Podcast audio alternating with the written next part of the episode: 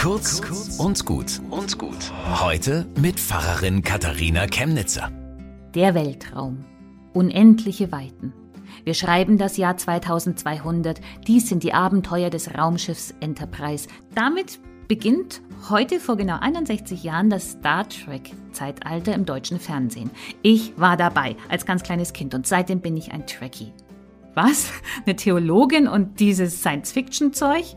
Ja, denn die Macher erzählen keine Weltraumseifenoper, eigentlich halten sie der Welt den Spiegel vor und entwerfen eine bessere Menschheit. Mitten im Kalten Krieg sind da Menschen aus allen Nationen und Rassen auf der Bühne. Kirk muss zwar noch den Womanizer geben, aber sein Freund ist der unbestechlich logische Vulkanier Spock. Und der Filmkuss mit Lieutenant Uhura ist der erste zwischen Menschen unterschiedlicher Hautfarbe. Das alles ist möglich in einer guten Welt, in der die Menschheit zusammenhält.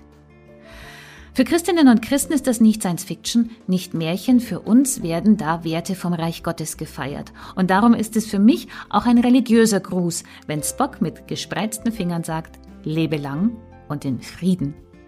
Bis zum nächsten Mal.